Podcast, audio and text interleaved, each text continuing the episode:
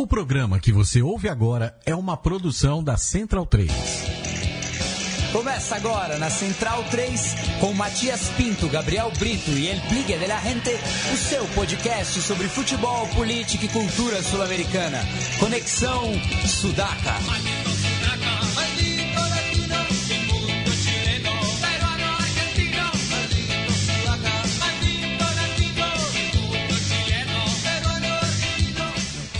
Buenas ouvintes da Central 3, está começando mais uma edição do Conexão Sudaca, ocupando e resistindo na sua placa de áudio. Meu nome é Matias Pinto e, como sempre, estou ao lado dos meus companheiros de batalha. À minha esquerda, ele, Felipe Domingues, El Biglia de la Gente. Fala Matias, boa noite, boa noite a todos os Sudacas. É um prazer estar de volta depois de, de uma semana de ausência, por um motivo muito Ilustre, uma jornada Motivo... dupla de sentimento carpete lá em Santo André com Cres de Kafka, nossa banda com a irmã. Motivos milongueiros. Motivos milongueiros, mas queria dar os parabéns aí pela última edição, que foi sensacional, um programa muito bom para dar um panorama do que está rolando aqui na, na política sudaca.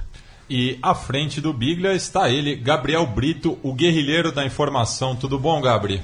Tudo bem, Matias, na medida do possível, mas continuamos guerreando aí pelas ruas, estações e demais paradas das cidades insuportáveis que habitamos.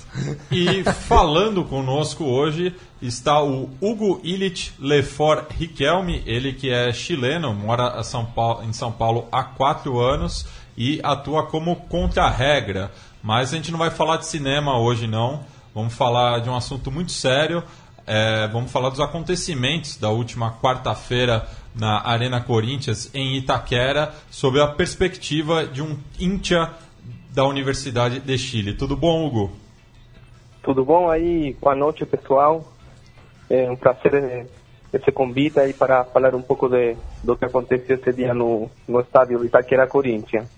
E, Hugo, eu queria que você falasse é, mais ou menos é, que horas você chegou a Itaquera, qual que era o, o clima é, com a torcida adversária, a torcida local do Corinthians, é, como foi também o, a, o tratamento da polícia militar na entrada da, do, dos índias azules, enfim, é, primeiro dar um, dar um panorama geral do antes e o durante o jogo.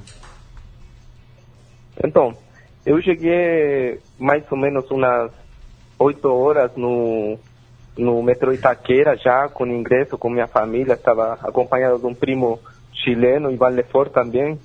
Vim, vinho assistir o jogo com minha esposa Camila, meu filho Alejandro e Tamara, é, para ver um jogo sul-americano, um jogo atrativo, e, e no começo, no ingresso, foi bem tranquilo. A torcida de Corinthians foi muito legal, meu, não tenho nada que falar contra eles. Eles se comportaram muito bem, muito hospitalários na recepção de, da torcida da Universidade do Chile. No metrô também, nenhum problema, tranquilo. Tinha pouco polícia militar, achei que ia ter mais, pela quantidade de torcedores da Universidade de Chile, que foram mais ou menos uns 2 mil torcedores. E no ingresso já o ambiente já estava meio estranho, assim, tipo, a polícia teve uma confusão já fora. Eu não, não fiquei sabendo muito bem o que, que aconteceu, mas a polícia já foi para cima fora, já do, de algum torcedor aí. Eu acredito que os torcedores também não se comportam 100% bem em, em, em nos jogos, sabe? Mas já começou um altercado aí, tipo, um problema. E a gente entrou e, e pelo que eu vi, presenciei nesse minuto, começou um, um, um quebra de cadeiras já.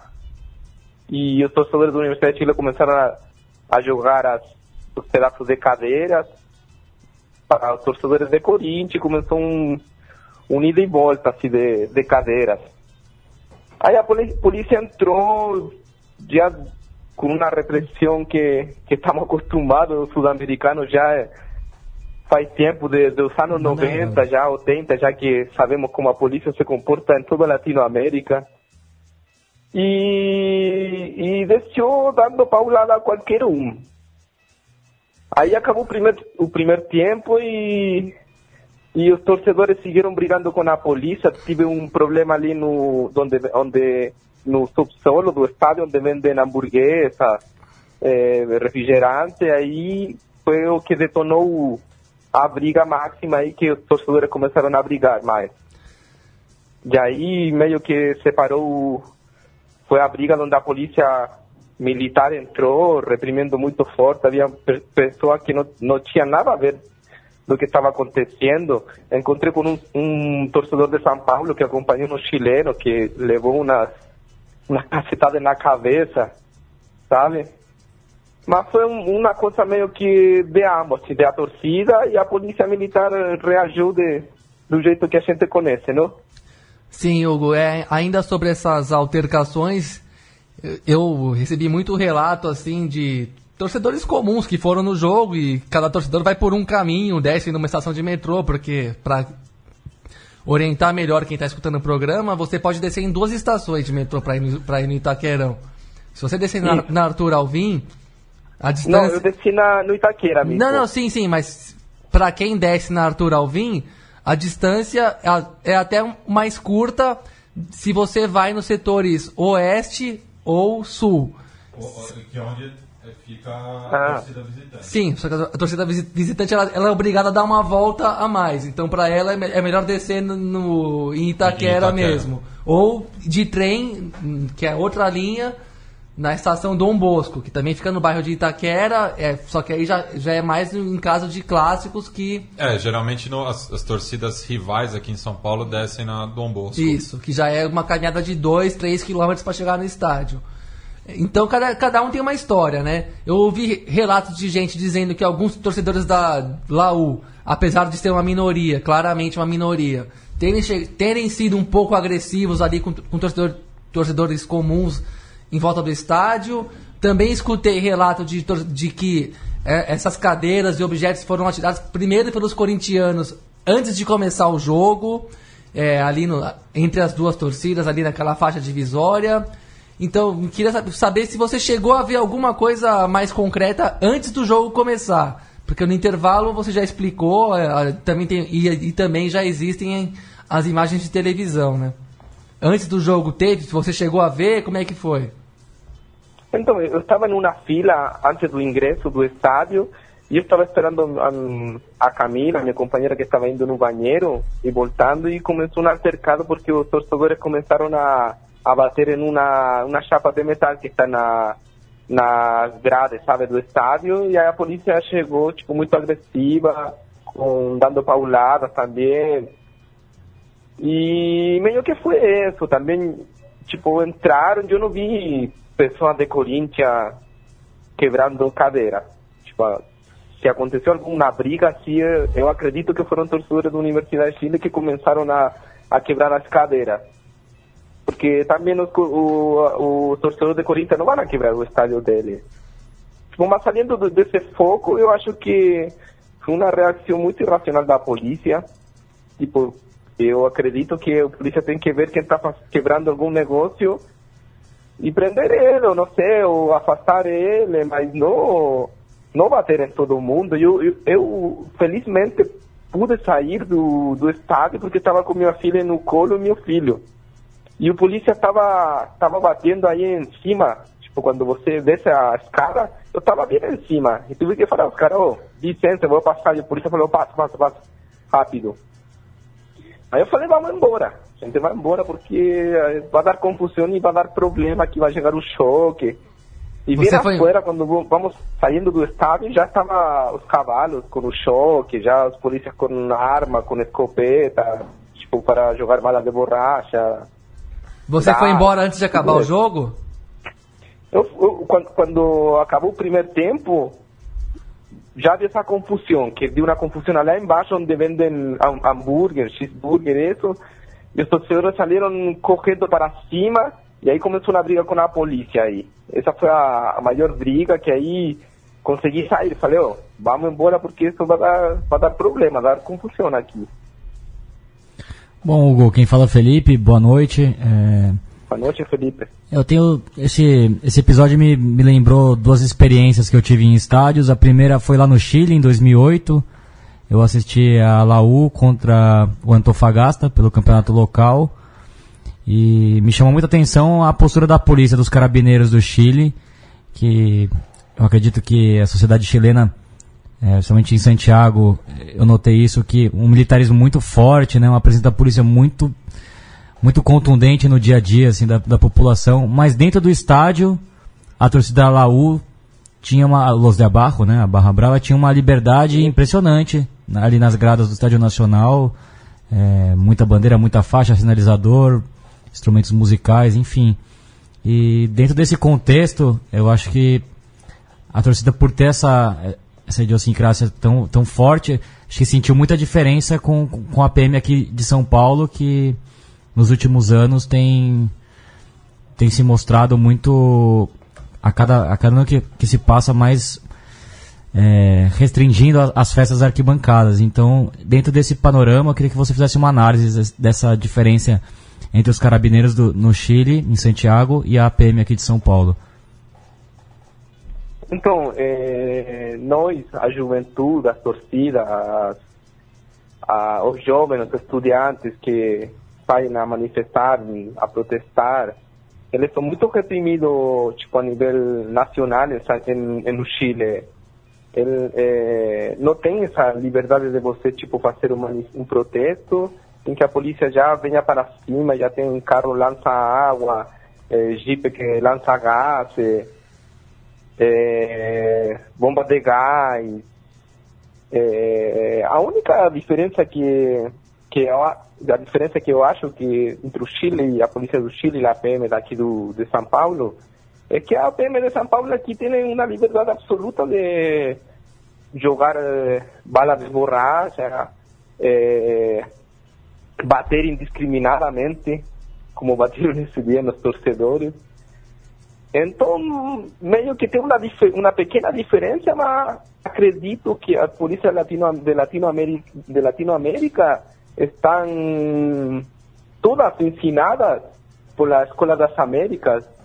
Então, tipo, ela meio que seguiu uma doutrina depois da ditadura militar no, em toda Latinoamérica, elas ficaram meio que adoctrinadas, seguiram os padrões internacionais que o imperialismo a, a, faz com, com nossa Latinoamérica, que é tipo cacetada e fica quieto. Então, mais ou menos, eu acho que essa é a diferença das polícias, mas é meio que que similares, assim, são bem parecidas, sabe? Sim. É, Hugo, eu, eu assim como o Felipe, já tive também uma, uma experiência acompanhando a Universidade de Chile em Santiago. No caso, foi uma partida em 2012 pelo campeonato local contra o Iquique. E esse é um jogo bastante emblemático porque foi o catalisador do plano Estádio Seguro. Né? Na ocasião, uh, o movimento Los de Abarro estava é, protestando contra a Azul Azul, a, a empresa que é, gere a Universidade de Chile. Lembrando que é, o clube atualmente é uma sociedade anônima, né? E, Isso. e nessa ocasião, do, durante o segundo tempo, quando o jogo estava empatado em 1 a 1 a, a torcida da Laú é, jogou sinalizadores é, em direção à área do goleiro adversário e interrompeu o jogo. É, e no, na saída do estádio, Santa Laura, no caso, estava jogando na cancha do União Espanhola, é, houve também uma repressão muito dura é, dos carabineiros indiscriminadamente, é, porque é, o, a, a, os torcedores que, que atiraram os sinalizadores eram, um, eram meia dúzia, mas na saída do estádio houve uma repressão generalizada e que me fez lembrar bastante dessa experiência nessa última quarta-feira. Eu queria que você comentasse também essa a, a, a, o plano Estádio Seguro e a, a similaridade com o atual estado é, de coisas aqui em São Paulo, né? que tal qual o Chile é proibido é, qualquer tipo de instrumento musical, faixas de apoio, é, pirotecnia, enfim, e, e, que a torcida do Corinthians na quarta-feira fez questão de bater nessa tecla novamente. É, é você está certo no que você está falando do, do conceito de estádio seguro que criaram uma lei de segurança do estádio, uma lei inventada que no fim não serve para nada, porque se eles quisessem, quisieran solucionar o problema de fundo, eles reagiriam de outro jeito. No, porque você leva leva um tambor para tocar um tambor ou um, uma bandeira, não significa que você vai agredir a outro, não. Eles fizeram com um contexto de não passar coisa porque podiam passar droga, todo esse tipo de coisa. Mas a polícia revistava todo mundo antes de entrar lá. E eu acho que esse, esse, esse nome, Estado Seguro, para mim não representa nada. Eu sou torcedor da Universidade do Chile de criança. Quando estava no Chile, em Santiago, ia todo domingo, já viajei à Argentina a ver a Universidade do Chile Boca Juniors. E, e Estádio Seguro é um, é um absurdo. É um absurdo, por exemplo, esse domingo tem Colo-Colo e Universidade do Chile, no Estádio Nacional, Universidade do Chile local, e Estádio Seguro falou que os torcedores de Colo-Colo, que é o 5% do ingresso que vão vender para eles, eles não podiam ir com a camiseta de Colo-Colo, branca, branca com preto. Então, eu acho um absurdo. Então, você vai a, a ver a seu time você não pode ingressar com, su, com uma camiseta?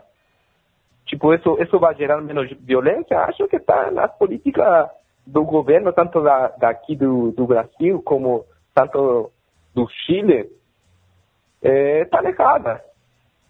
Fogos de artifício sempre existiram.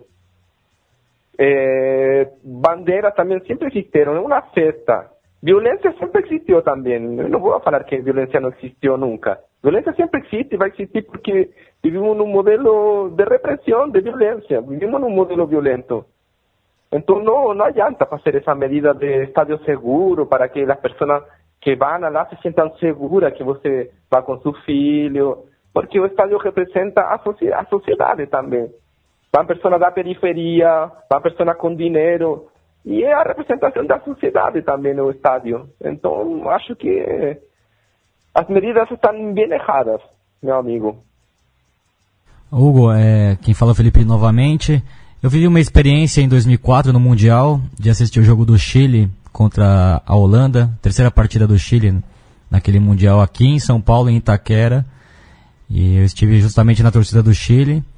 E eu notei é, que a torcida brasileira, o torcedor médio, estava mais do lado da Holanda do que do lado chileno. E me chamou muita atenção, né? Até porque nosso programa prega realmente pela integração aqui do, do, dos países irmãos. E eu noto que aqui no, no Brasil muita gente despreza o, os países vizinhos e latino-americanos, latino-americanos e eu acho que muito do que aconteceu quarta-feira tem um pouco desse desse ranço, sabe? De, de não aceitar, de não, não querer interagir com, com as torcidas rivais e até lamento muito que nesse caso assim a Gaviões da Fiel não tenha se solidarizado com, com Los de Abarro pelo episódio, né? Até porque eles também vivem dia a dia, né? De quarta e domingo, a, toda essa repressão da, da Polícia Militar aqui de São Paulo. Eu queria que você relatasse se você sente essa, essa discriminação, essa diferença do, do, do, brasileiro médio com, com o povo chileno, em, em caso especial da Laú, se houve algum, algum tipo de provocação prévia a todos esses confrontos antes do jogo.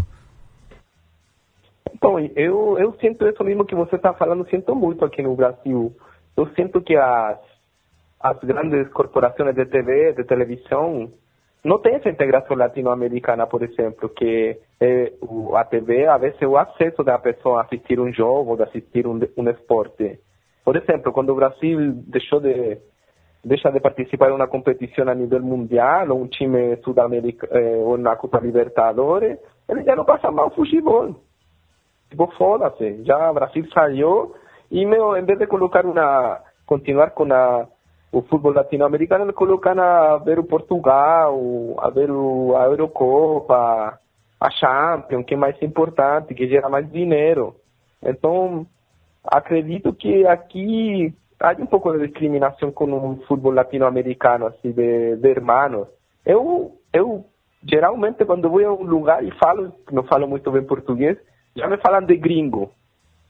E eu, gringo, eu não me sinto gringo. Porque no, lá no Chile nós chamamos os brasileiros, argentinos, equatorianos, latino-americanos, chamamos de irmãos, de latino-americano. o gringo é norte-americano. Então, já me chamam de gringo e já me fico meio bravo. Falo, oh, eu não sou gringo, sou hermano latino-americano. Então, acho essa, um pouco essa discriminação. Há um tempo atrás eu tive um problema com um periodista da Band, que eu falei que ele estava mentindo no ar, que ele estava falando um negócio, era um, um contexto político, mas falei que estava mentindo e ele vindo para cima, meu. E eu fiquei brigando com ele, não, não de, de, de, de morro, mas fiquei brigando que você está mentindo o que você está falando. E ele me falou, ah, você da onde Ah, você é chileno. Eu falei, eu sou chileno mesmo, então, por que você está fazendo meu país? Sabe, essa discriminação. E foi uma discriminação muito feia, meu. Depois me falou, ah, não quis falar isso, o único que eu quero que Palmeiras jogue amanhã e seja campeão. Eu fiquei indignado com essa situação, sabe? E é mais ou menos isso que eu queria falar. É, eu entendo perfeitamente seu ponto de vista, eu considero.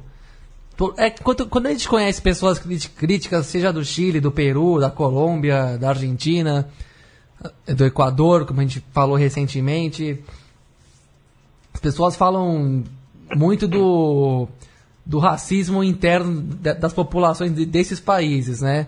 Eu, como brasileiro, não vou fugir à regra e vou dizer que na América do Sul ninguém é tão racista quanto o brasileiro. Primeiro, por ser um país que é imensamente apartado entre os seus setores de sociedade. Isso aqui é um apartheid social mesmo. É... Eu escrevi um texto sobre esse jogo, hum, criticando duramente a postura da PM, sem, deixando claro que não estava inocentando a torcida da Laú, porque eu já estava informado que você mesmo acabou de confirmar aqui pra gente, você mesmo falou comigo fora do ar que a torcida da Laú também teve as suas é, desrazões, vamos dizer assim, mas as, independente disso, a PM não tá lá para ver quem bate mais forte, quem ganha a briga. Quem ganha não é briga de bar, não é briga de para ver de galo, não é galo de, não é rinha de galo para ver quem é mais macho.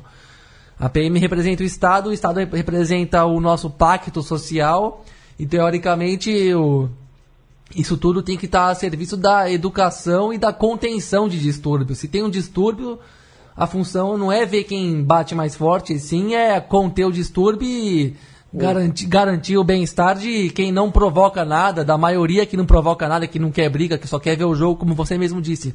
Um acontecimento interessante, um jogo internacional entre dois grandes clubes. E nós não estamos falando nada do que aconteceu no campo. E foi um jogo até razoável, mas a gente não está falando nada porque não dá para falar mesmo. A gente não pode ser hipócrita de falar das quatro linhas. E então, primeiro, a PM está lá para educar e conter, não para mostrar que ela é mais forte, porque a gente já sabe que ela é mais forte. Ela é, ela tá, ela só existe porque, porque ela deve ser mais forte do que o qualquer ato de, de agressividade e de e de, de, de é, qualquer ato contrário ao, ao convívio social, a PM está lá supostamente, teoricamente, para conter. Mas a função dela a gente sabe que não é essa. Segundo que o a falta de noção das pessoas é uma coisa grosseira mesmo, que dá vazão, dá espaço para essas, essas atitudes se repetirem, né? Eu escrevi um texto bem crítico sobre isso, ponderando que ninguém era santo, mas apesar de ninguém ser santo, o Estado ele tem que bancar o santo, ele tem que ser o advogado do do é, do, do, não do diabo, do, do, do anjo mesmo, né? Do, ele, ele tem que promover a paz, mesmo que para isso ele tenha que engolir sapo. E as pessoas não entendem isso. Aí eu escrevi um texto crítico dizendo que é, o, o título do texto é um, é um pouco é, já provocativo mesmo, dizendo que somos todos Pinochet, porque todo mundo tem um Pinochetzinho dentro de si mesmo, que fica excitado na hora de agredir o outro. Aí eu, e a gente tem escrevido, eu e mais uns três, quatro amigos, temos um site chamado Timoneiros, que é um site alternativo aí sobre o Corinthians, que nós temos lançamos esse ano, publiquei o texto e um cara, um sujeito me comenta que, que fascismo, low, né? Já essa, essa cultura, essa linguagem de internet que cada vez mais é exasperante, né? Já usa um código de linguagem que eu já não entendo bem o que é, low, mas tá bom. O cara diz que não é fascismo que a PM faz, bater em mulher, bater em criança, bater em todo mundo na frente, não quem causou ou não causou, sem discriminação. E co como ele complementa o comentário? Índios sujos vêm na minha casa e quebram as coisas e eu não posso bater. Quer dizer, o cara tá tirando sarro que não é fascismo isso, mas ele já começa a resposta dele chamando alguém de índio sujo. Quer dizer, como é que você lida com um saco de lixo desse daí em forma de ser humano, né? É, eu entendo perfeitamente o que você fala. Eu, como corintiano, não como jornalista, só posso pedir desculpas à Universidade de Chile, aos, aos torcedores principalmente, em especial aqueles que têm a cabeça no lugar e são conscientes de que o futebol está lá para ser desfrutado e vivido pelo sentimento, pela paixão e vão lá e não conseguem mais ver. Não é à toa que eu parei de ir no estádio esse ano, depois do último campeonato brasileiro. Eu parei mesmo de ir, não vale a pena, não, não, você não tem prazer, seu time ganha e você sai desgostoso do estádio. Eu tenho um amigo, vou até mandar um abraço para ele, o Paulo Marcondes, que ele foi embora no intervalo do jogo, depois dessa briga, depois da, da, da torcida boçal e neo-torcida, né? Essa torcida de consumistas acríticos que compram qualquer coisa que a mídia falar. Final, final da Sul-Americana. Final da Sul-Americana contra o Tigre eu não comemorei. Aplaudiram essa Eu, eu não, não, tinha, não tinha estado de é. ânimo para comemorar, sabendo que a, a, a polícia militar agrediu a delegação Uma delega... visitante, é. por mais que, que, que, eles estivessem errados, mas... São vários episódios aqui no Brasil, Aí né? que tá, então os, os episódios se acumulam... Contra visitantes e os, e, e os brasileirinhos de bem, os brasileirinhos que protestam contra a corrupção, falar no diminutivo mesmo, brasileirinho, cidadãozinho, gentinha, não vão se tocar. Pode Ah, então- cite os episódios, Não, teve o do Racing contra o, Atlético, Mineiro, isso tudo em um ano. Arsenal de Sarandi contra Atlético Mineiro, 2013 também. E teve agora São Lourenço e Flamengo no Maracanã, que a São Lourenço também foi Também. agredida no. Mas então, enfim, agora é o Corinthians e Laú, teve esse do Tigre e São Paulo, então, enfim, vários episódios acontecendo aqui no Brasil. Eu não lembro de tantos episódios de brasileiros tem. tendo, sendo agredidos no Chile, na Eu- Argentina, eu, na le- eu lembro São Paulo e River Plate. Mas já se sabia, quem foi pra lá já sabia Não, que é, ia mas tá- é- era, era reciprocidade por conta do que quê? aconteceu Por no Morumbi. Qual que foi a motivação? A PM novamente. Eu até nesse texto que eu estou me referindo, eu falei. O único exemplo que me ocorre de uma torcida ser expulsa do estádio. Não interessa a razão. Uma torcida se- ser expulsa do estádio é um fato grave durante a partida. E a gente viu que, que tinha lá 2 mil torcedores da Laú, do- dos, dos Azules, tinha 2 mil, de repente virou 200, 300, esvaziou tudo, aí de repente no, no meio do segundo tempo voltou uma pequena parte. Um espetáculo horroroso, gente. Vocês querem que te pague 100 reais pra ver isso? Vocês querem que a gente pague 200 reais pra ver isso? Vocês querem que a gente seja sócio torcedor e leve a família no estádio pra ver isso? Falam, falam de família e batem em mulher. Em mulher. Como é que eu vou levar a minha, minha mulher pro jogo pra ela ver isso? Ela não, ela não tem estômago pra isso.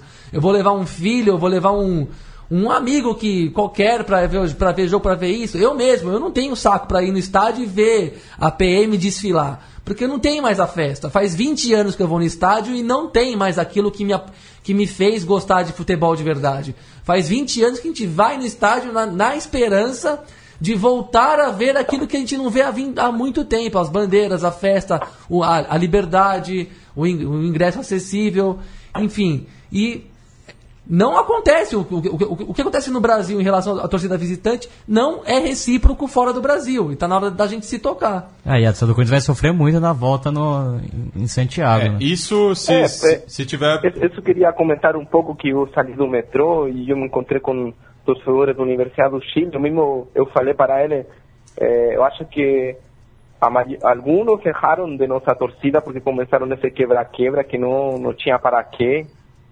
Ele fa- me não, mas lá em Santiago a gente vai esperar os, a torcida de Corinthians e vamos quebrar tudo contra eles também. Então, tipo, já começa um mal-entendido e, já começa a gerar uma violência que antes que, que comece já ela já está já tá acontecendo essa violência.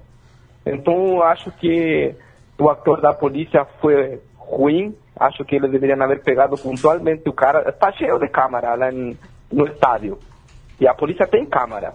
Então haver pegado o cara que estava quebrando o negócio, haver tira, tirado da torcida acabou.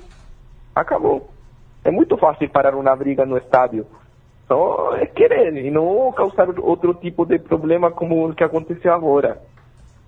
E outra coisa em, em relação a lo que você está falando dos brasileiros, isso aí, que a mídia faz muita cabeça do brasileiro também, a grande mídia.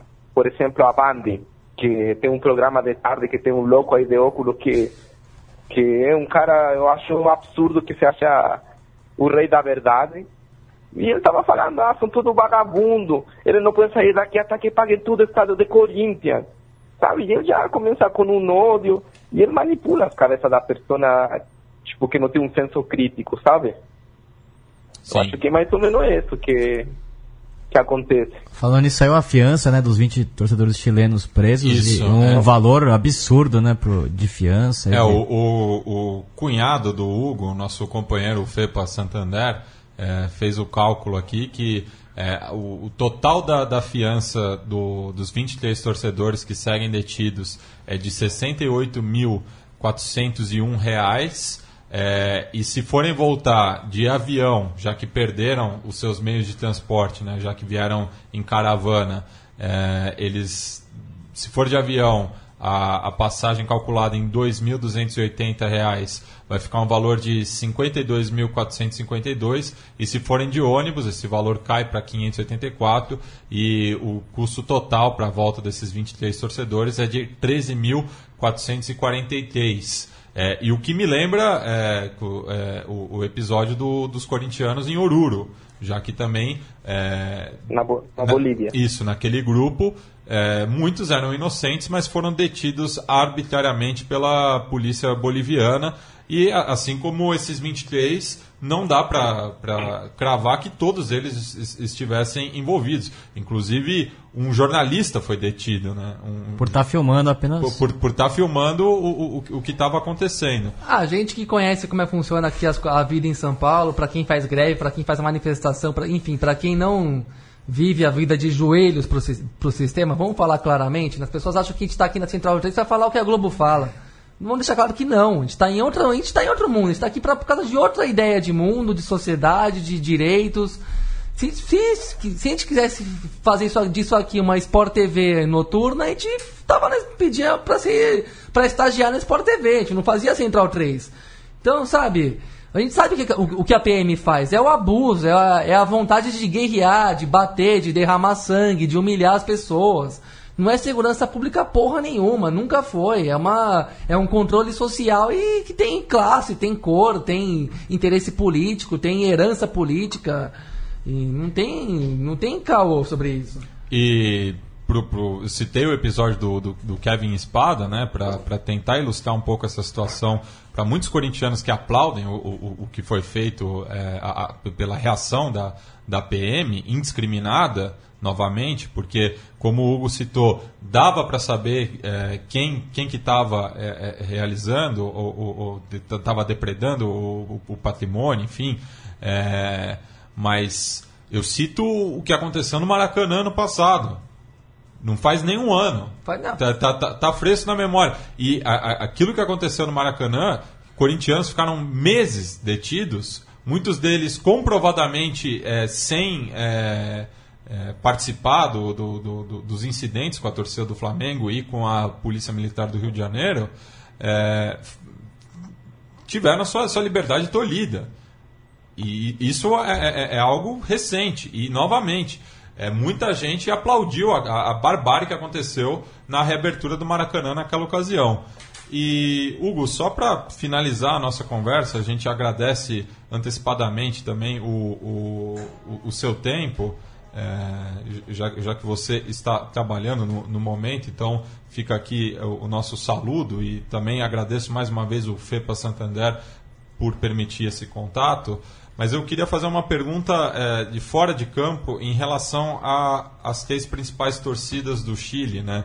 já que desde 2011, tanto Los de Abarro, Garra Blanca, quanto Los Cruzados eh, engrossaram o caldo eh, na luta eh, pela educação pública gratuita de qualidade no Chile e agora, em 2017, também eh, estão se posicionando contra os fundos de pensão privados no Chile, eh, esses dois fatos, herança da, da ditadura pinochetista e laboratório dos Chicago Boys aqui no, no- na América do Sul.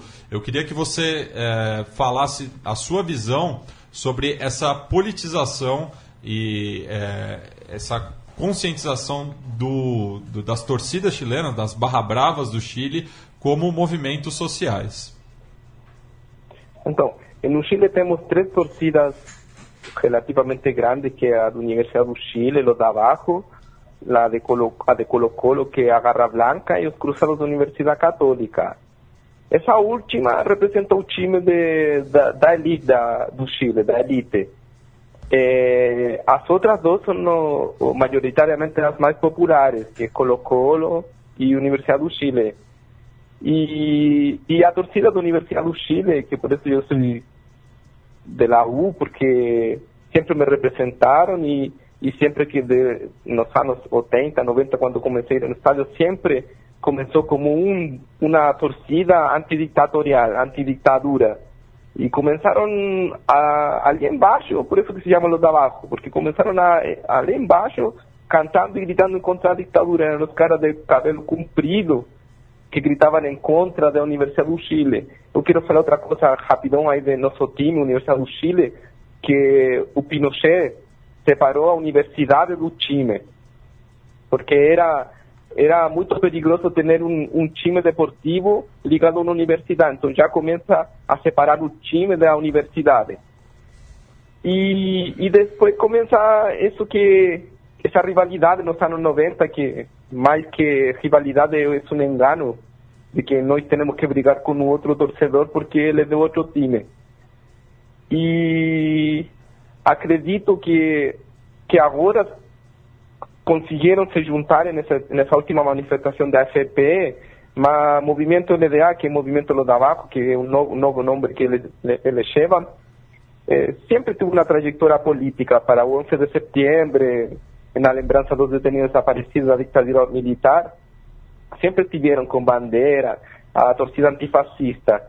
E a torcida de Colo-Colo é uma torcida que começou um pouco depois, reivindicando um pouco os mapuches, e, e no último tempo eles, eles estão indo nas manifestações, mas está bem tranquilo, não tem essa briga de futebol, sino que estamos, juntos agora e temos que ir, por, por outras coisas a parte do futebol, que o futebol é importante, é um esporte, mas tem outras coisas que são importantes também.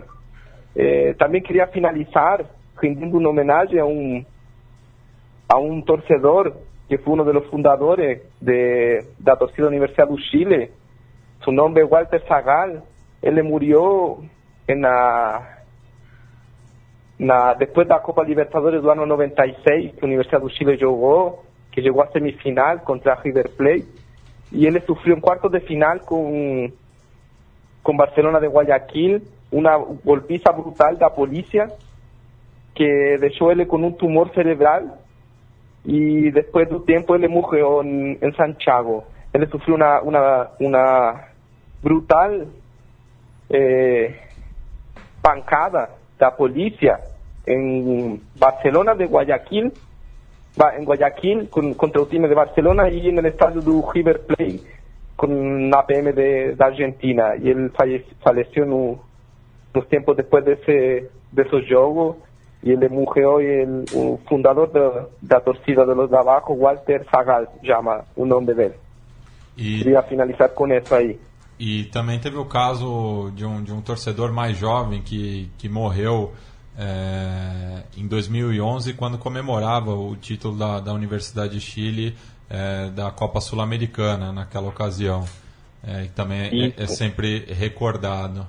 É, Bem, Hugo, agradeço mais uma vez pela a sua presença é, aqui no Conexão Sudaca e a gente vai fechar essa charla ouvindo talvez uma das bandas mais emblemáticas do Chile e ligada é, com a Universidade de Chile. Estou falando de Machuca, que nos anos 90 lançou Opa. o tema El Buja e que fala justamente El isso, né? Quantas vezes fui preso e chorei por vós. Então acho que não tem tema mais próprio para a gente abordar esse tema.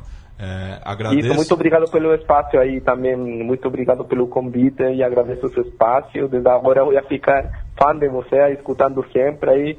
Muito obrigado por, pela, pela paciência e por, e por espaço aí de, de falar um pouco de futebol e de política. E sim, Valeu, Hugo, e está, graças. E está convidado para nos visitar aqui no Estúdio Sócrates Brasileiro quando você assim desejar, tá ok? Forte abraço Tá ok. e, e suerte. Abraço aí, muita sorte para vocês. Tchau, tchau.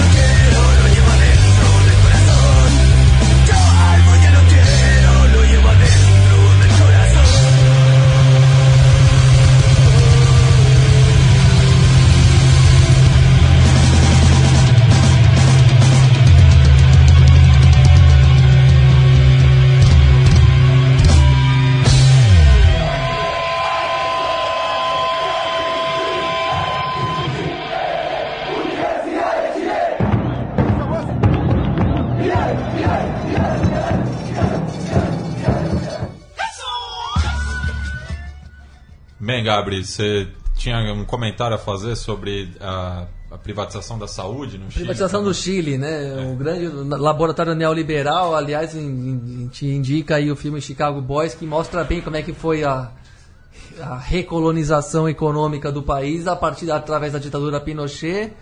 E o que mostra bem qual que é o caráter e as, in- e e as intenções do tal livre mercado e seus meninos de recado.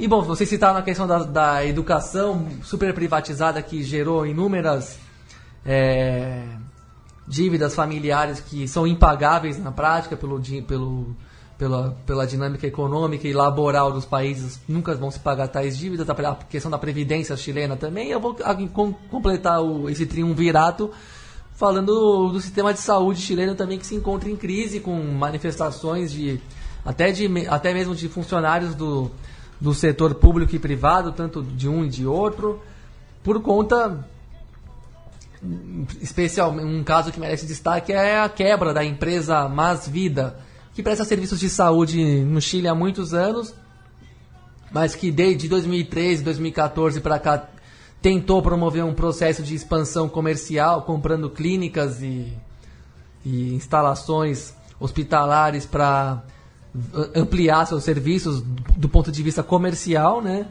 E fez operações financeiras acima das suas capacidades e começou a quebrar, se endividar. Eh, de- logo depois vieram fraudes no balanço e nos balanços financeiros e contábeis e a- na sequência começaram a vir os calotes de salário aos seus funcionários e consequentemente a- o rebaixamento do nível dos serviços prestados com, com o aumento da, da dificuldade dos segurados em fazer os exames que agendavam e, e tudo mais, né?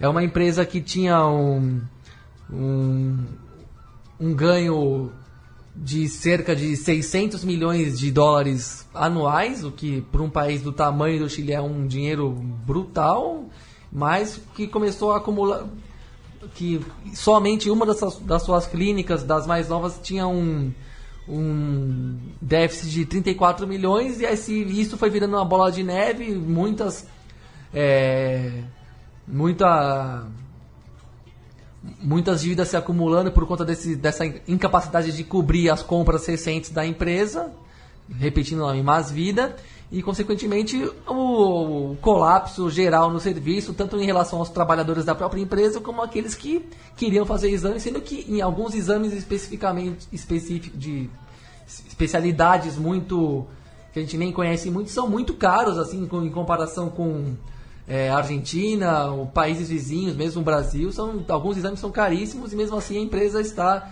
em processo de quebra, sendo que praticamente controlou o mercado também, né?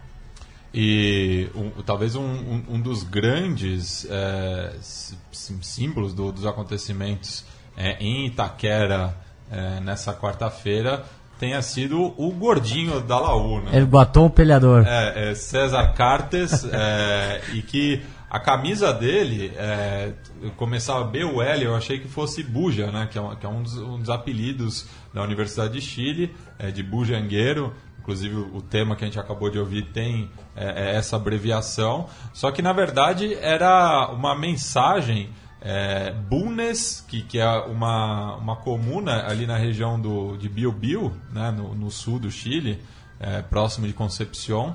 É, Bulnes sim termoelétrica, porque também é, é- é- é uma outra luta social muito forte no Chile contra companhias de eletricidade que acabam poluindo o lençol freático justamente nessa região que é, é uma das grandes reservas de água mineral no Chile, né? Fica ali perto da região dos lagos, dos rios.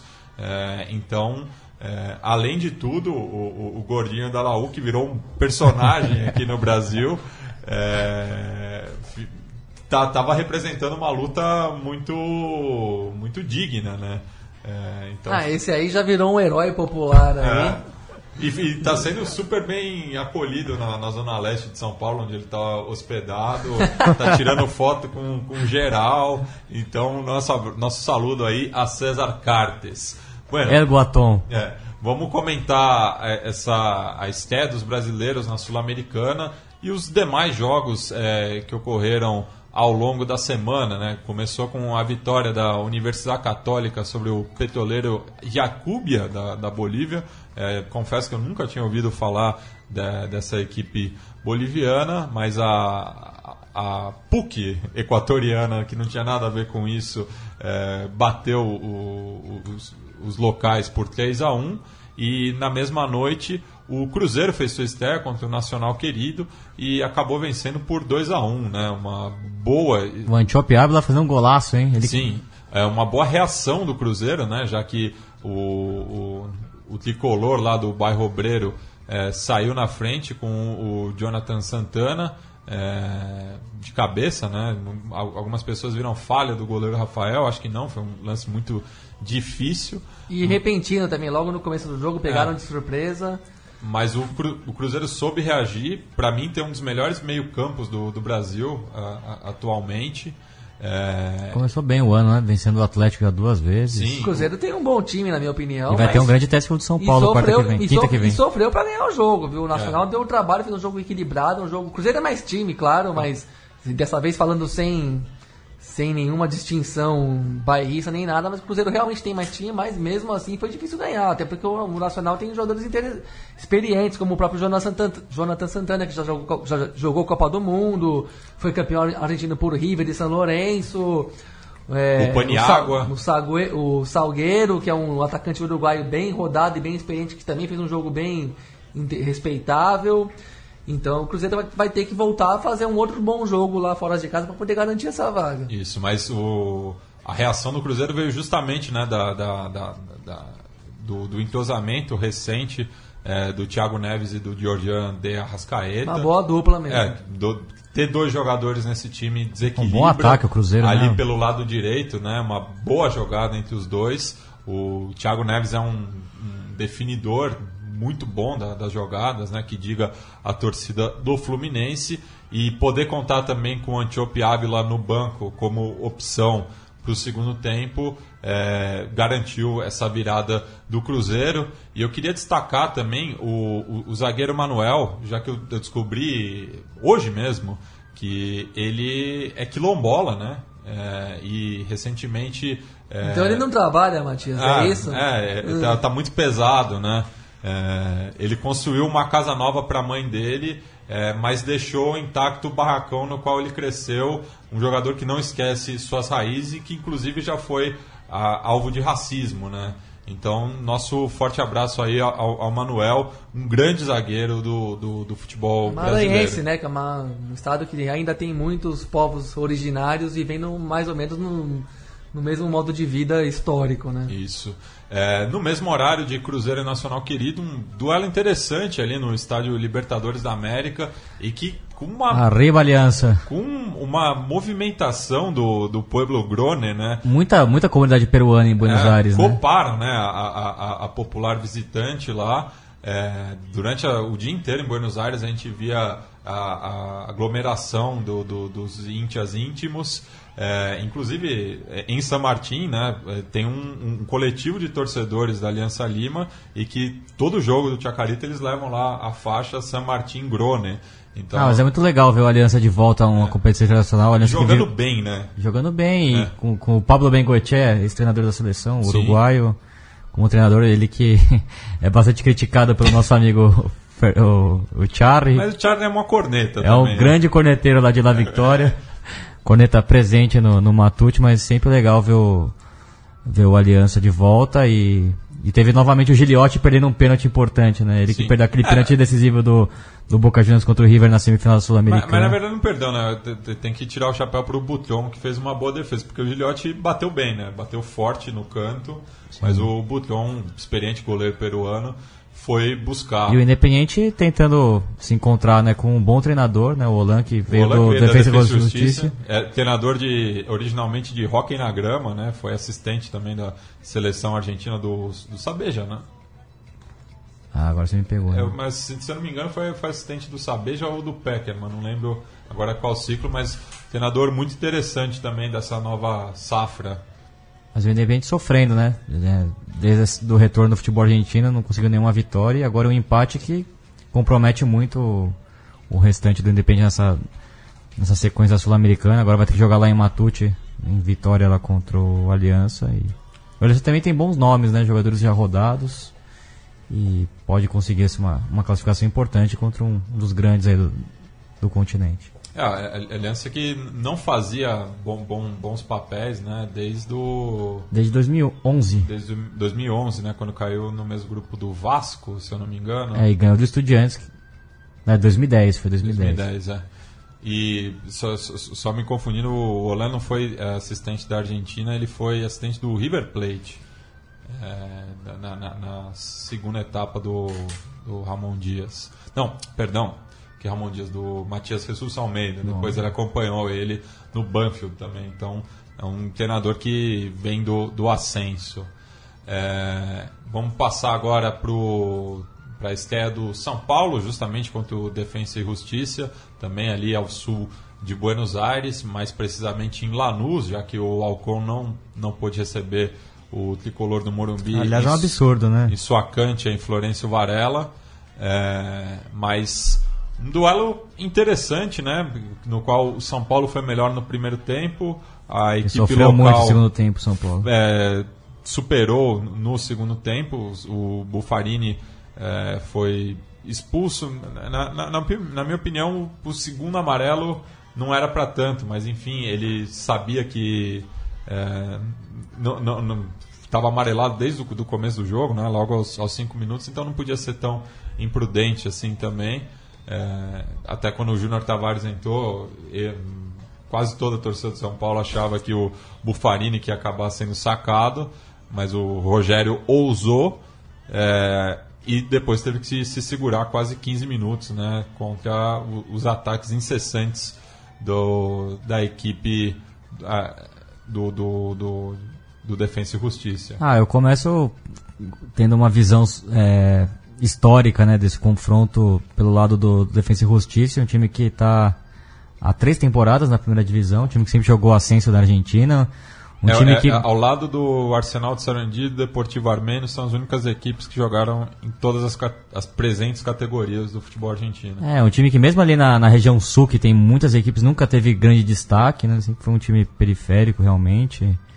É, lembro de Temperley, do, do Berazateg, né? Times Ah, ali da região. Até equipes mais tradicionais, né? O Tajeres de Remédio de Escalada, o Los Angeles. Los Angeles, que é Lomas de Zamora, enfim, a região sul de, né, da El Buenos tem inúmeros, El Porvenir do, Do, do Rick grande. Rick Espinosa do Flema, é, de Herli.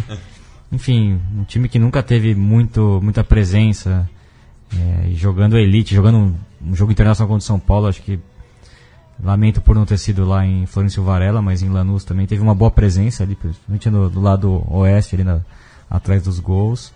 E fez um jogo bem digno contra o São Paulo. O São Paulo que começou o ano é, trazendo muita ilusão, bom futebol, ali, principalmente em fevereiro.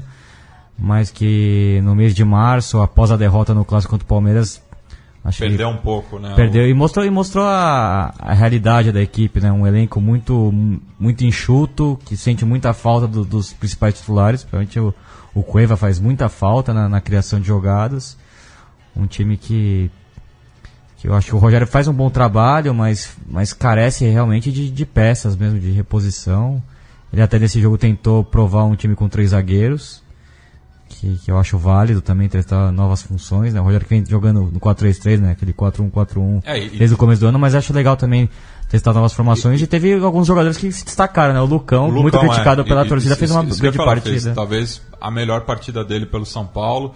O Jusley também que se Vem fazendo boas partidas. se daí. confirmou né, como o, o cabeça de área. Né? A gente até conversava nas alamedas do Morumbi que o, o, o Jusilei tinha voltado pesado, ainda não estava em forma, mas agora é, praticamente ganhou a posição. É, né? Ainda mais titular que o. João Schmidt fez uma péssima jornada nessa quarta-feira. E chamar atenção né, para um, pra um dado que o Michael Serra, que é, chefia lá o Departamento Histórico de São Paulo, chamou a atenção que o São Paulo não atuava com três jogadores argentinos em campo desde a vitória por 2 a 1 no Choque Rei em 1954, no qual alinharam o José Poi, Gustavo Albeja e o, o Negri. É, O pós-histórico goleiro, né? Sim, Albeja o- centroavante. Albeja centroavante, que começou a carreira justamente no. Não, come- jogou no Banfield, né? Ali também no, no sul de Buenos Aires. Mas um dado interessante aí, já, já que o São Paulo, é, no- nas últimas décadas, se acostumou muito mais aos jogadores uruguaios é, em relação aos argentinos. No mesmo horário de Defensa e Justiça 0, São Paulo 0, outro empate sem gols entre brasileiros e argentinos, quando o Rinácio Esgrima La Plata visitou a Ponte Preta no Moisés do Carelli. Que É, confronto, hein? Que confronto emblemático, né? Pronto. Eu também É. acho que todos notamos isso. São duas equipes tradicionalíssimas, com torcidas fortes, né? Que, que com carecem de poucos títulos, né? é. O, o Rinácio até tem, tem um título no amadorismo, a, a Copa Centenário, mas o, o título mesmo que interessa, né, da, da primeira divisão, é, lhe falta, né? Enquanto que os, os rivais de ambos têm têm mais projeção. É, o Guarani e o Estudiantes, sim, É. exatamente. Mas eu espero ansiosamente pelo jogo de volta e a narração do, do Roberto Raimundi. É, e seguindo, né, na, na quarta-feira, é, o Everton de Vina del Mar, que fazia tempo também, né, que não, não, não dava as caras em competições continentais, é, bateu o Patriotas de Bojacá por 1 a 0 ali em Suaçalito, né, histórico estádio que foi remodelado recentemente. O jogo que o Brasil foi sede, né? Em Sim, 62. sim, 62. O Brasil jogou a fase de grupos e as quartas de final É, o Pelé se lesiona lá, né? Sim, sim, prim- primeiro jogo e acaba substituindo pelo Amarildo, o possesso. É, e passando para a parte alta da, da noite, quarta-feira, vamos comentar né, o primeiro tempo de Corinthians e Universidade de Chile, porque, na minha opinião, não teve segundo tempo, não tem torcida visitante, não, acabou o jogo ali. É, mas o, a Universidade de Chile foi superior né, né, nessa primeira etapa, mas o, o Corinthians conseguiu um gol com, de um oportunismo muito grande do, do Rodriguinho, uma jogada muito estranha. Né? É, uma jogada que começou com o Corinthians trocando pa, o, a, a passes e a bola quando ia para pro pro Jadson, bateu no pé do juiz de um jeito que deu a impressão que facilitou pro Jadson, mas pro- provavelmente ele ficaria com a bola do mesmo jeito. A partir daí começou uma troca de passes que foi chegando no lado esquerdo, no Aranha, cruzamento, o, rebote que deu um chutaço do Gabriel na trave, a, a- a sequência da, da jogada que, que o como você disse, o Rodriguinho se utilizou de muito oportunismo mesmo, como, como tem sido, ele tem feito muitos, muitos gols chegando na área. O, um gol que representa o resquício da, vamos dizer assim, da mística do, do Tite, né? E seu modo de jogo paciente, é, é, perseverante, vamos dizer assim, porque Laú dominou o primeiro tempo, jogou melhor, jogou com mais consistência, trocou mais passes, o que não é tudo no jogo, mas é um visitante que tem mais coragem de botar a bola no chão, é um dado interessante. O Corinthians jogando muito naquela cautela, naquele naquele jogue- jogo de toques de segurança, avanços e recuos de segurança e que obrigou o Cássio a fazer algumas defesas ali contra um time que jogou é, de forma bem franca, bem aberta, um time bem treinado.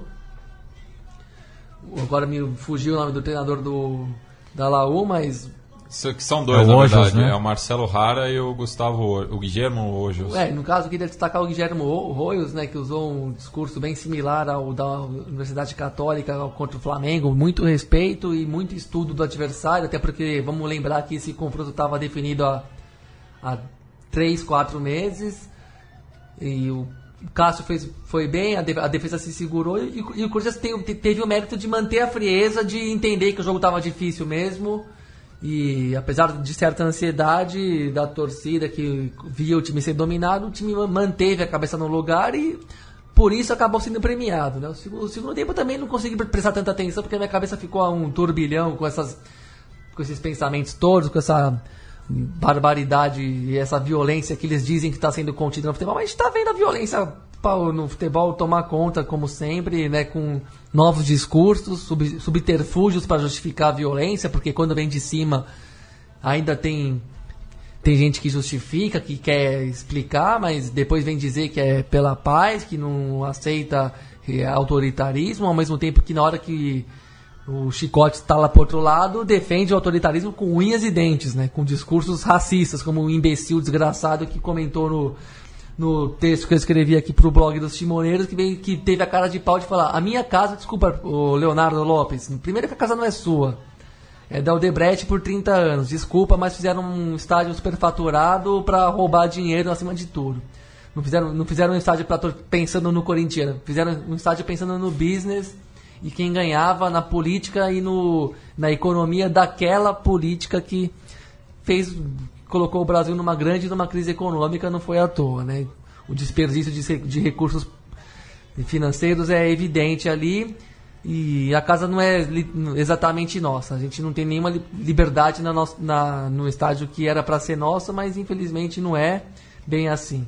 O segundo tempo foi meio, foi mais apático, teve menos jogo. O Jadson fez aquele segundo gol num rebote de meia distância, um chute preciso como ele é capaz de dar sempre. E o jogo esfriou mesmo, ficou mais sem graça. Eu até imaginei que o jogo seria encerrado, na verdade, quando a torcida da Laú foi retirada do estádio. Eu imaginei que o jogo seria encerrado. É, é, é- é o que deveria ter sido feito. Se, o- se os chilenos tomassem essa decisão de não jogar o segundo tempo, eu ia achar correto. Por mais que pessoas. É, E eu achei até estranho. por mais que fossem criticar, porque a grade de programação, os negócios e a tabela às vezes estão acima da vida, né? Dos, de- dos direitos básicos das pessoas, inclusive do consumidor, né? Você pagar cara pra ver um jogo pela metade, né? Imagina, E- imagina você ir no cinema e ser expulso na metade do filme. E eu, eu achei estranho, inclusive, a, a apatia de boa parte do, do plantel da Universidade de Chile. O único que, que me chamou a atenção foi o Johnny Herrera, que talvez seja, até por ser o capitão, é o mais identificado né, com, com a torcida. E, inclusive, a, é, na volta a Santiago, é, membros do Los de Abarro cobraram o Matias Rodrigues, que também eh, joga na, na Universidade de Chile há um bom tempo, né? Teve uma passagem apagada aqui pelo Brasil, mas voltou a defender o clube recentemente, eh, de que ele teria dado, de- dado declarações contra a torcida e a cobrança deles foi justamente a, a seguinte: é, quando você jogava mal, a gente continuava te apoiando. Então, mesmo que parte da torcida tenha realmente é, se comportado é, mal, vamos dizer assim, é, o jogador tinha que A prestar a irmandade a solidariedade à sua gente que viajou de muito longe para acompanhar a equipe. E outro fato curioso, da, ainda sobre a Universidade de Chile, é que hoje teria um bandeiraço às 10 horas da manhã, né?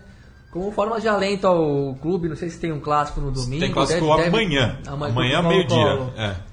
Meio-dia. Meio-dia. É, o, é o, o horário que desde 2014 vem sendo utilizado para os clássicos no Chile. É. E, enfim. Contra o Colo-Colo mesmo, tá, É, tá é o super clássico. E tem o, o que na, em Rosário se chama bandeiraço, né? Como é um, É. uma- um ato de apoio ao, a um comício, vamos dizer assim, da torcida para apoiar o clube.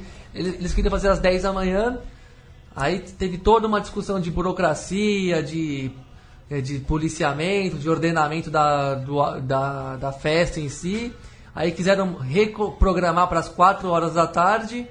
E a partir daí a, a própria torcida tomou a inicia- a iniciativa de cancelar o, o bandeiraço, né? O, por, no- tem outro nome lá, mas me, não me ocorre agora. Eu acho que é enfim. Arengaço. É, o Arengaço, perfeitamente, perfeitamente, é isso mesmo. Porque a torcida considerou que ser às quatro da tarde já não era um horário que interessava ao, ao próprio plantel, que já tinha que estar em outro foco, treino, fazendo algo, é, relaxamento, concentração, janta, refeições, não sei o quê, porque vai longe a festa, né? Não começa às quatro, vai até no final da tarde e tudo mais. E na opinião da, da própria torcida, isso diz- se fosse o jogo, se fosse nesse horário, não seria já tão contributivo para o time e sim ajudaria mais a desconcentrar do que concentrar no jogo.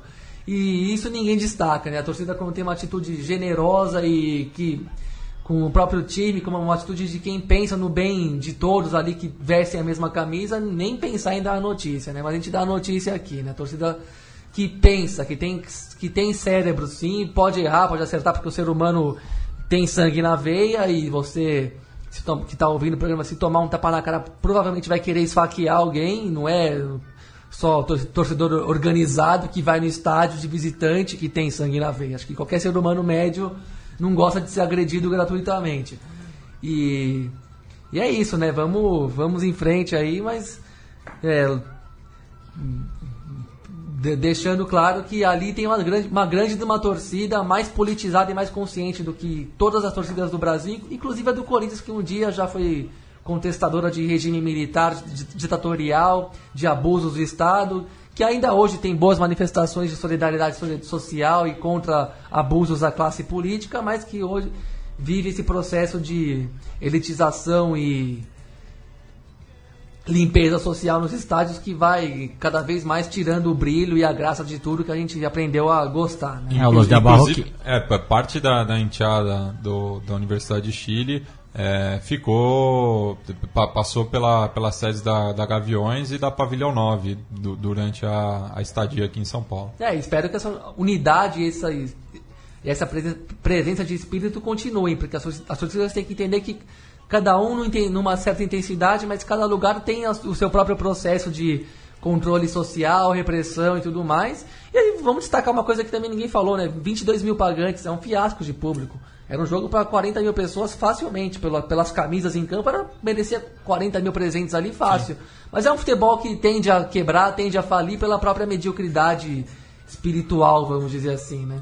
É, e, e- e outro jogo também que eu confesso que eu esperava um, um público maior, mas aí tem uma outra questão por trás, foi a vitória do Fluminense contra o, Liverpool de Montevidéu, mas aí não dá para culpar a torcida tricolor, e sim a- novamente a Odebrecht e esse imbróglio que se chama Maracanã atualmente. Cobram 500, 500 mil reais o aluguel, né? Do Fluminense. Enfim, né, Por jogo. Eles que não pagaram pelo estádio, eles cobram, eles ah, brincam É. de ganhar dinheiro com o estádio que foi os outros que pagaram. No caso, o torcedor do Fluminense mesmo que pagou esse estádio, entre outros torcedores, contribuintes e cidadãos em geral. E ah, foi, foi um confronto interessante, né? Já que é, Richarlison e Nico de la Cruz se cruzaram no Sul-Americano Sub-20, né? Com ma- mais felicidade para o lado uruguaio, mas dessa vez quem riu foi a equipe comandada pelo Abel Braga, que é bastante jovem, né? E tem também é, esses equatorianos que chegaram muito bem no, no time. E o Fluminense, assim como o Cruzeiro, que já elogiei aqui, tem um dos times mais agradáveis de, de, de se ver atualmente. Né? Um time bastante propositivo. É, um time sem grandes nomes, né? Você lembrou o Orejuela, o volante e o Sornosa, que vieram do Independente Del Vale, jogando muito bem. Me chama a atenção também o Henrique Ceifador, fazendo muitos gols. E alguns outros jovens jogadores também, né? O Richardson que jogou também o Sub-20, que é um bom jogador de lado de campo, e o Wellington que é um velocista. Enfim, o Abel fazendo um grande trabalho, ele que se sente em casa ali nas Laranjeiras. É impressionante, o Abel em Laranjeiras e no, no Beira Rio é, se sente em casa, né? P pode passar anos, ele volta lá como se nada tivesse acontecido. É, e passar agora para quinta-feira, no qual o, a, a, última equipe brasileira que disputa essa edição da Sul-Americana estreou. O Sport Recife não teve dificuldades para bater golaço, o Danúbio. Não, impressionante esse Só golaço. É uma, quase um repeteco do, da partida contra o Campinense, né? Diego Souza e companhia muito inspirados. Não, o segundo gol foi impressionante. Três, três bicicletas no mesmo lance. Isso, isso. E Diego Souza que é um dos do, jogadores que melhor atua no, no, no país, né? Na, na, atualidade. É, é um bom ataque, né? Se for ver com, com o André, o Rogério, um bom time do, do, do, esporte, né? Que deve fazer um bom papel no brasileiro. E esse Danúbio que não, não, não diz a que vem, né? Tá, tá mal também no, no, no campeonato uruguaio. É, o atual décimo, décimo segundo colocado, né? Lembrando que são apenas 16 clubes na, na elite do, do futebol charrua. É, também, assim como o Liverpool trocou recentemente de, de treinador é, e não, não, não fez uma partida é, memorável, né? Acho muito difícil que reverta esse resultado em Montevideo e conversando com, com o Maurício Tardino aqui, nosso colaborador é, do Baião de Dois, é, é, esperado um bom público rubro-negro é, na capital uruguaia, mas enfim, é, o esporte encaminhou bem a sua classificação, talvez seja o brasileiro com melhor condição de, de passar a próxima fase. Né? E só fechando né, essa, essa rodada de meio de semana, o Estudiantes de Caracas foi surpreendido pelo Sol de América do Paraguai é, de local, né, 3 a 2 para os visitantes, enquanto que Oriente Petroleiro e Deportivo Cuenca empataram em um gol. Também cabe lembrar né, que nessa semana, meio escondida ali, né, na terça-feira, no começo da noite, foi disputada a, a partida de ida da final da Recopa Sul-Americana, um jogo que era bastante é, esperado, né? até pelo simbolismo da, da do, do, do, que estava em jogo, acho muito mais do que é, um, uma partida de futebol, era uma, uma, uma celebração né? por, por, tudo que aconteceu. É, e, ao mesmo tempo, eu acho que é, o Maquinelli Torres e não, não, me lembro, acho que era, foi, foi o Moisés Ribeiro, o volante da Chapecoense. Ma Matheus Ribeiro, né? Moisés Ribeiro. Moisés. Mostraram muita humanidade num lance lá que quase saíram né, na mão, porque ainda é futebol, né? É. É, mas seguraram os ânimos, né? Mas mostraram ali também que é, são, são humanos, né? Ali não era também um, um jogo beneficente, né? Tem algo em, em, em disputa. Exato, valeu um título, uma taça importante aí do continente, né?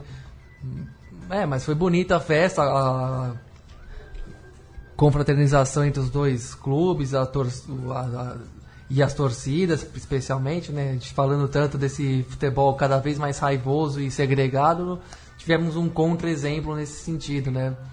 E que, que a gente torce para que esse tipo de convívio, sem perder a, a aura do jogo e a, tudo mais, prevaleça, né? Não o distanciamento e o ódio gratuito, né?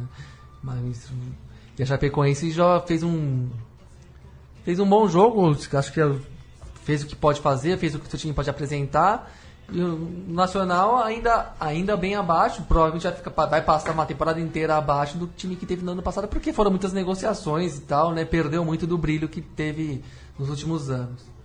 É, e em relação a, a, a Recopa Sul-Americana, né? É, vitória por, por 2 a 1 né? da, da Chape. É, muita estrela né? do Reinaldo, novamente ele, ele fazendo um gol é, histórico pelo Verdão do Oeste. McNally Torres empatou no segundo tempo, mas o Luiz Otávio deu números finais à partida é, dessa ida, né? Lembrando que a volta será disputada somente em maio, né? Na mesma semana que o, os clubes brasileiros voltam a, a disputar a Copa Sul-Americana, né? Enquanto que tem, tem time é, que está disputando a, a, segunda competição em importância no continente, que só vai decidir sua sorte em junho, sendo que jogaram em fevereiro. Então, Impressionante a gente, distância dos confrontos. A gente vê com bons olhos, né? É, é, a, a Copa Sul-Americana é uma competição anual, mas tem que ter uma maior proximidade entre os jogos para fazer algum sentido, né? Enfim. É, Gabri, vamos lembrar de um, de um confronto é, que você este, esteve presente né, no, no, Pacaembu naquela noite. Vamos falar de um, de um futebol de, de outra época, né? É, mas vamos recordar com carinho um, talvez acho o, o, o, confronto entre Corinthians e Universidade de Chile mais emblemático é, nessa, nessa história. Né? Então vou chamar o nosso quadro é, da memória. Recuerdos de Ipacaraí.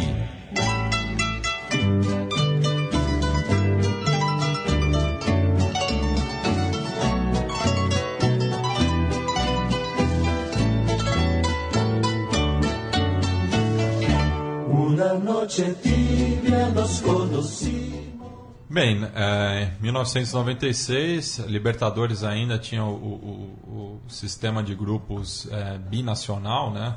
É, então, brasileiros e chilenos é, dividiram o grupo, quatro da, daquela edição.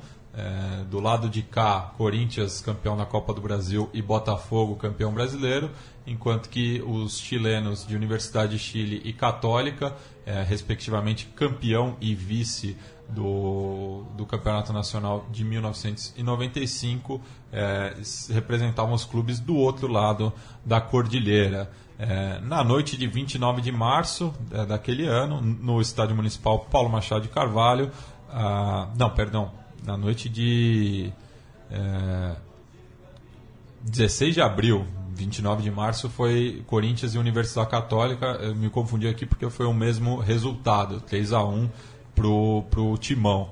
É, jogo que decidia, né, a, praticamente decidia a, a sorte do Corinthians nessa chave.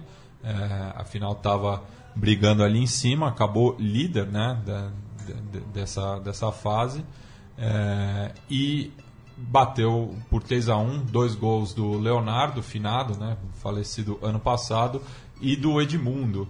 Gabriel, eu quero que você volte um pouco no tempo e relate né, quais são as suas memórias da, desse confronto. Ah, me lembro do de ter esse jogo da, da antiga arquibancada verde ali do Pacaembu com meu pai.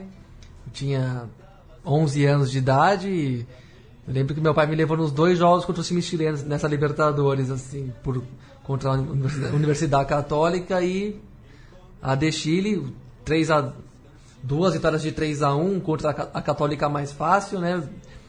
Contra, enquanto que contra o contra os azules foi mais jogo mesmo, até porque tinha perdido lá. Vale lembrar uma coisa que pouca gente sabe, né? Hoje, até hoje se sabe pouco no Brasil, mas aquele time, time da Universidade de Chile foi mais longe que o, que o Corinthians na Libertadores. É, chegou à semifinal sendo batido somente pelo River Plate, que acabou sendo Que era um campeão. baita de um timaço, inclusive teve esse relato aí do nosso convidado Hugo Riquelme sobre o que foi a polícia naquele jogo em Nunes, 96 também. Que foi também uma, uma resposta ao, ao que os carabineiros fizeram com a torcida milionária é. É, no Estádio Nacional. Em jogo internacional, até interestadual, raramente parte de torcida para torcida, né? Interestadual até mais, mas de internacional é muito difícil as torcidas se encararem assim sem, sem compromisso, vamos dizer assim. É, o Corinthians fez 1 a 0 com O Leonardo, né, como você disse, que fez seis gols naquela Libertadores, né? Leonardo e Edmundo, uma dupla de ataque que jogou só seis vezes com a camisa do clube, mas jogou, fazia bastante gols, dois. E o Leonardo fez só na fase de grupos, né? Acho que ele fez cinco gols nos grupos e fez um gol nas, Um- nas um- oitavas de final contra o Espoli do Equador. Ele, eu lembro que ele terminou esse jogo com dois gols e cinco no total do, do campeonato. E jogo difícil, assim. Eu lembro do caminho do Marcelo Salas como, é, aparecendo pro futebol na, na universidade, jogando um grande futebol. Léo Rodrigues, um grande meia, campeão da Copa América duas vezes pela seleção argentina, em 91 e 93. Carrasco do Brasil em, em 91, justamente no Chile. Jogou a Copa de 94, um grande jogador. É, O Valência que fez o gol da, da Laú também nessa Gold, ocasião. Goldberg. O Valência fez o gol no jogo de. Ah, no gol- jogo da de- vitória, é. aos 45 do segundo tempo. É. O Laú fez 1x0 contra o Corinthians em Santiago. E no jogo de ida, o Corinthians fez 1x0 com, Leo- com Edmundo em passe de Leonardo. O Goldberg empatou no primeiro tempo. E no segundo tempo o Leonardo fez dois, sendo que um numa jogada da- daquelas espetaculares do Marcelinho Carioca. É, uma daquelas noites que eu pare- você vai lembrando, vai fugindo, a memória vai apagando, mas você ainda lembra com muito carinho por tudo que significava ir a um jogo de futebol naquela época, ainda mais, com, ainda mais a Libertadores, que era uma coisa mais obscura mesmo, o jogo era de terça, sexta, não era um jogo da, jogo da televisão exatamente, assim, na grade fixa, né? E o, o Corinthians, só para relembrar aqui, para quem deve ter alguma mem- memória, memória desse time que perdeu para o Grêmio nas quartas de final, jogou com Ronaldo, Carlos Roberto, depois Marcelinho Paulista, Célio Silva, Alexandre Lopes, Henrique e Silvinho, Zé Elias, Bernardo, Marcelinho e Souza, o mesmo meio de campo campeão da- Copa do Brasil e do Paulista de 95, depois entrou o Tupanzinho, Edmundo e Leonardo, técnico Eduardo Amorim. A Universidade de Chile com Sérgio Vargas, Castanheda, Fuentes, Traverso, Miguel Ponce, Romero, depois Mus, Musri, Galdames, Valência e Rodrigues, Léo Rodrigues, o argentino, Salas, depois Silvani e Goldberg, e Miguel Angel Russo, técnico, campeão da Liber- Argentino. argentino, muito vencedor, campeão da- pelo Boca em 2007 da Libertadores e identifiquei pelo menos quatro atletas que jogam, do Chile que jogaram a Copa de 98, o goleiro Vargas, Castanheda, Fuentes, é, Galdames, cinco, e o Marcelo Salas, e tivemos expulsos o Silvani e o Silvinho. É. dupla, de, dupla sertaneja aí. E só, só lembrando né, que a Universidade de Chile depois passou pelo Defensor Sporting eh, nas oitavas de final, na- nas penalidades. Como o Hugo lembrou, bateu o Barcelona de Guayaquil nas quartas de final, sendo só eliminado pelo River Plate do Ramon Dias, eh, após um empate em 2 a 2 no Estádio Nacional e vitória com um tento eh, solitário do, do Almeida, né? Gol do Pelado Almeida. do Pelado Almeida desviou. por, por 1 a 0 o, o River Plate que encontraria o América de Cali na final eh, sendo campeão mais uma vez sobre o quadro colombiano o América de Cali que acabou eliminando o Grêmio que por sua vez tinha eliminado o Corinthians Eh, então vamos ouvir a narração do, do terceiro gol eh, do Corinthians e o segundo do Leonardo naquela noite para deleite de Gabriel Brito Souza lá pela esquerda, a bola não chegou, mas volta pro Leonardo. Corinthians vem, Marcelinho, Leonardo, tem o Zé no meio, o Marcelinho na direita. Domina Marcelinho, prepara o drible, vai pro fundo, capricha no cruzamento, Leonardo!